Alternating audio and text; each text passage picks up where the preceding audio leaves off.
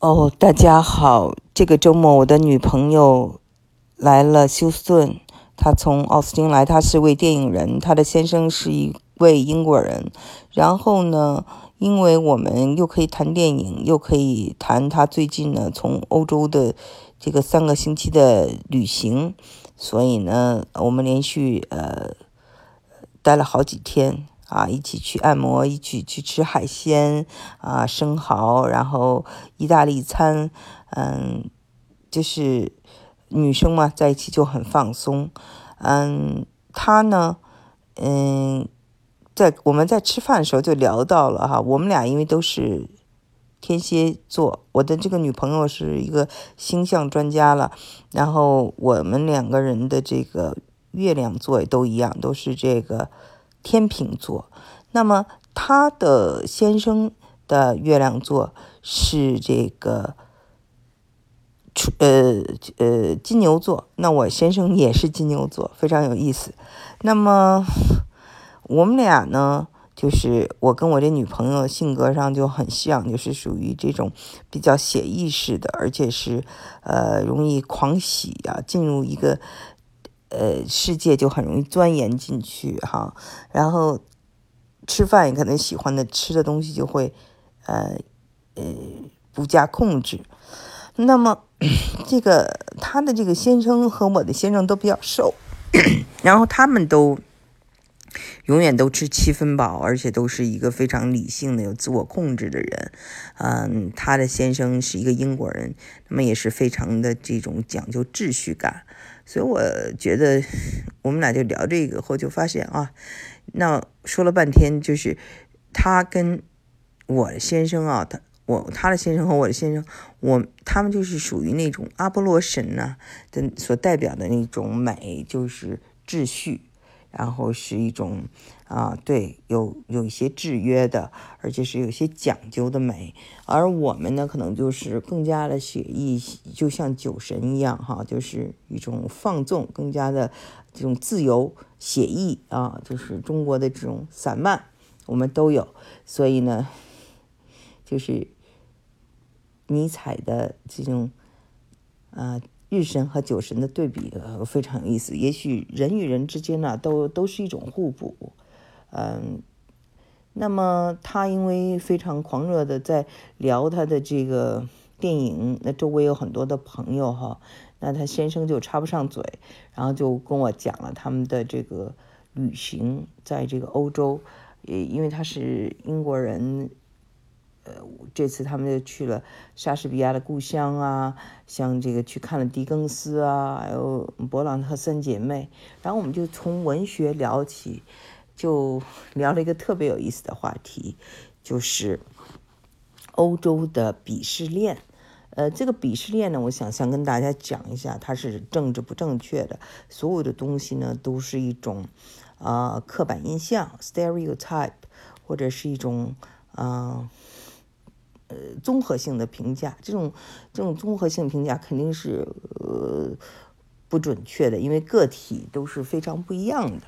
但是呢，这种这种呢，就是一种像说相声一样，或者是笑话一样，就是供大家乐嘛，就是逗，嗯，好玩儿。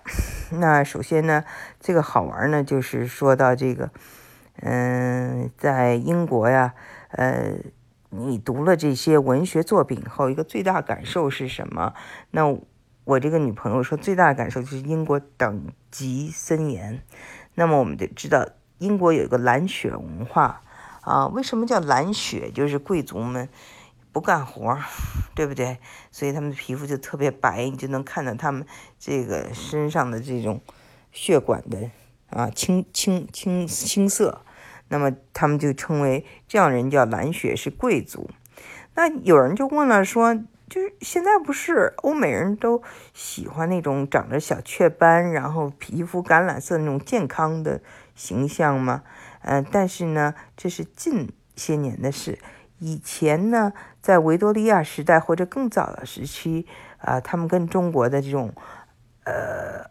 喜欢这个白富美是一样的，就白很重要。他们要拍粉，我这个呃英国朋友讲说就要看起来很白。那么也不觉得这个雀斑是美的。为什么？因为有雀斑的人，一般呢，他们说有很多是红头发。那红头发一般是从北边过来的，或者爱尔兰有很多人是红头发。那红头发给人的印象就是说情绪容易比较激动，性格上比较这个呃暴躁。呃，那么最著名的红头发的人就是。呃，我想啊，我能想，你们大家可能还认识很多呃演员呀，但是对我来说，就影响最深的就是荷兰呃后期呃这个印象派的画家梵高啊，他是一个红头发人，而且他确实是非常的有激情，最后疯掉了，对吧？精神出问题了，嗯，他的画里头我们看到的就是一种啊这种纯粹和一种激情。那么，嗯，还有一个就是在英国呀，嗯，他们喜欢的也是啊，跟呃跟法国跟其他的西欧国家没有什么区别，就是都向往啊金发碧眼。我们知道英国其实金发碧眼的人不是很多，金发碧眼眼的人比较多的是在。这个德国，那么德国呢？不管是日耳曼还是雅利安血统啊，这个雅利安血统你英文呢，就是有一种种族歧视，大家不不太用这个词。他们的这种特特色，嗯，女性呢，如果有这个金头发，会让人觉得是，呃，可能很漂亮，可能是一个，呃，这种英文叫做 cheerleader，啊，拉拉队员，但可能脑子就是。不是很聪明，但是男的如果是金头发的，可能就是，呃，会让人觉得就就像纳粹呃德国一样，有点残忍。这都再说一遍啊，这些都是刻板印象，都是朋友在聊天时候我们没有政治正确，就是瞎说啊。但是大家听着玩儿，也是给你一个就说，呃，英国人的他的一个观点嘛，嗯，那就是嗯。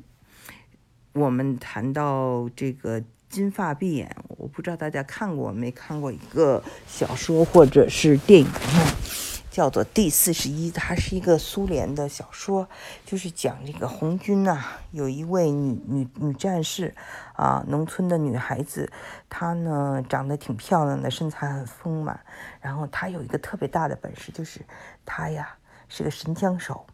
他呢，一枪就能杀死一个白匪，他一共杀死了四十个白匪啊，那简直就是个女英雄。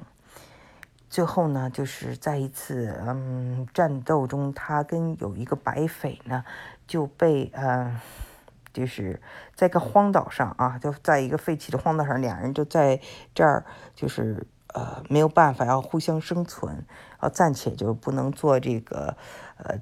就是如果你把他杀死了，你怎么活，对吧？而且这个男的特别帅，就是我们说的这种德国人的金发碧眼。那么这个俄罗斯女孩子就爱上了他啊，两人就成为了情人。这个女人称他叫做我的害人精，蓝眼睛的情人等等。嗯，结果后来呢，这个两人做了情人以后，这个男的也放松了警惕。结果这一天呢，有一辆这个德国的这个船来。路过啊，他看到了，就高兴的举起这个手绢还是什么，我记不清了，还是手，反正就是要过去，要过去，就是这个女的当时在这个孤岛上，本来都忘了自己是谁了，得到了这么多的美好的爱情，突然间想到了，哦，他是一个红军，就拔起枪来，远距离把这个男人从后脑勺就给打死了哈，后来。我记得他就跑过去说：“哦，我蓝眼睛的亲人呐！”就哭。然后这个男人的眼睛哦，那个小说里就写怎么掉到了水里，我记不清了，因为太早了，就是初中时候看的这本书。嗯，我姐姐非常喜欢这本书，觉得特别感人。那我我当时也非常喜欢，但是你们知道吗？就是这个俄罗斯人哈，他呢。在这个嗯欧洲，一直呢有一种啊，就是被遗弃的感觉。西似乎所有的西方、西欧哈，都觉得欧洲人粗鲁呀，或或者是不开化呀，或者是脾气暴躁啊。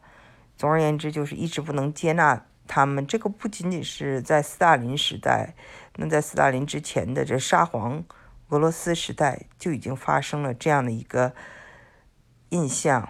那么是是不是因为俄罗斯同时还接近亚洲？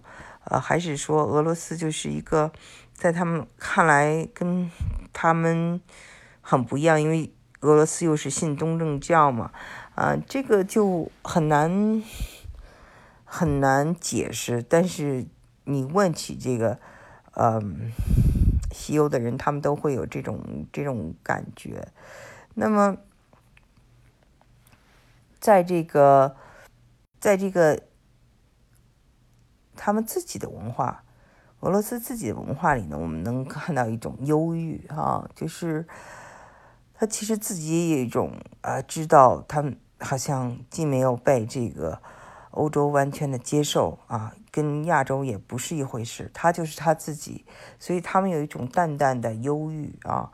这种忧郁呢，我们可以在俄罗斯的芭蕾舞演员的这个眼睛里看到，我们可以在柴可夫斯基的音乐里听到。嗯，英文叫做 melancholy。我朋友说，这个 melancholy 是他认为是最适合形容俄罗斯的那种文化气质的。反正我们小的时候看过一些啊俄罗斯的电影，那种淡淡的忧伤，都是一种啊他的审美的一种积淀，嗯，我们都非常喜欢那种感觉。但是就是说，虽然俄罗斯人在欧洲有一种被排挤的感觉，但是俄罗斯人的后代到了美国。就是美国化的就非常的快，而且非常的成功，因为他们长得就是欧洲人，对吧？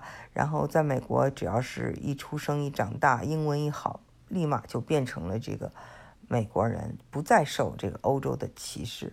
所以很多这种呃俄罗斯移民啊，近些年来很多，我同我的小孩同学里面就有几个俄罗斯人，而且他们嗯最后这个俄罗斯的移民成功的。的人非常非常多，嗯，像这个谷歌的这个 co-founder 啊，创办人之一，他呢就是俄罗斯的后裔，所以我觉得，嗯，这个也是挺有意思的。嗯，这个节目我就先录在这儿吧。我刚才发现，嗯，已经晚上。很晚的时间了，嗯，那如果有什么后续，下次再跟大家聊。